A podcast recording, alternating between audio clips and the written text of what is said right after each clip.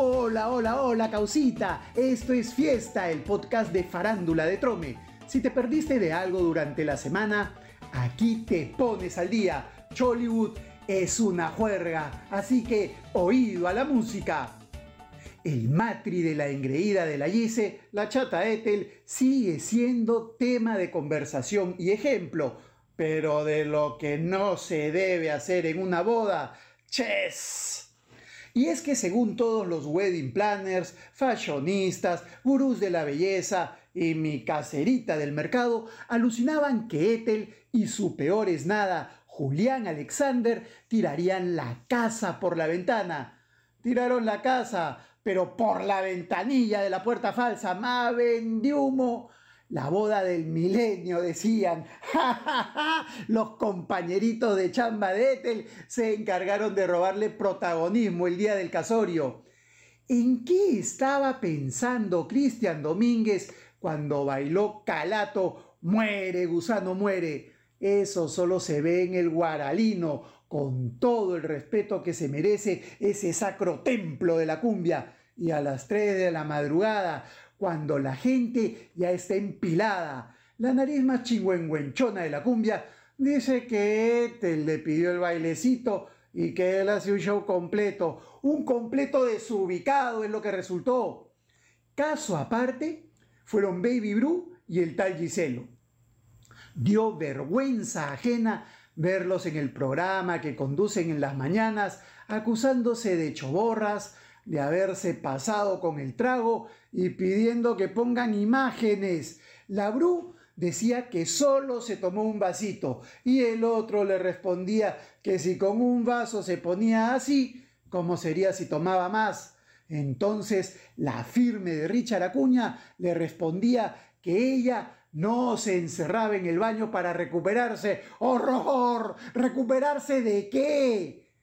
Y Yajaira Plasencia metiendo su cuchara para decir que ella llamaba al bailarín para que suba al escenario y no aparecía porque estaba encerrado en el baño. Hijita, tú también hiciste roche bailando el totó, haciendo un espectáculo que no era para ese momento.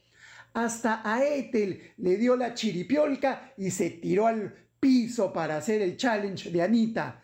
Ese evento se vio como una escena de al fondo hay sitio, cuando los González llegan con sus joncas de chelas y ollas con comida a un evento ficho de los Maldini. No, ni los González de la serie de América se comportarían así.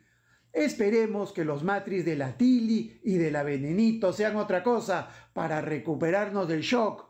¿No podía haber contratado a un puneño para que le organice su matri? Otro escándalo que ya tiene varias temporadas es la mechadera entre Magali Medina y Juliana Rengifo por el mariachi de la urraca, taquepalta. Y es que cuando Magali y el notario se separaron el año pasado, la cumbiambera contó que habría tenido un afer con el tenor de Santanita y eso no le gustó a la periodista que se picó y le dio su vuelto a la piurana diciendo que eso era falso y que su esposito nunca salió con la cantante. La Rengifo ha insistido en la veracidad de su historia y hasta la Rulitos ha metido su cuchara en el tema. En el último capítulo de esta telellorona, Magali ha dicho que las bataclanas resentidas envidian su felicidad. ¡Se viene otra temporada! Y para terminar, agárrense. Este es una pepaza. Primicia calientita, chocherita. No saben quién se presentará en Arequipa. Adivinen. Ey, ey, tú no eres bebecita, tú eres bebesota. Friquitona, más se te nota. Sí, Benito, Bad Bunny será la estrella en el aniversario 483 de Arequipa el próximo año. El empresario que llevó a J Balvin está negociando el billuyo que tiene que poner en la mesa y listo, Bad Bunny en Arequipa. Pregúntenle a Titi que es verdad. Me la voy a llevar a toa para un VIP, un VIP. ¡Ey, saluden a Titi! Vamos a tirar un selfie. Ah, me estaba olvidando. Mi amigo Carlitos me pide apoyo para la campaña que hace en redes sociales para el retorno de las malcriadas.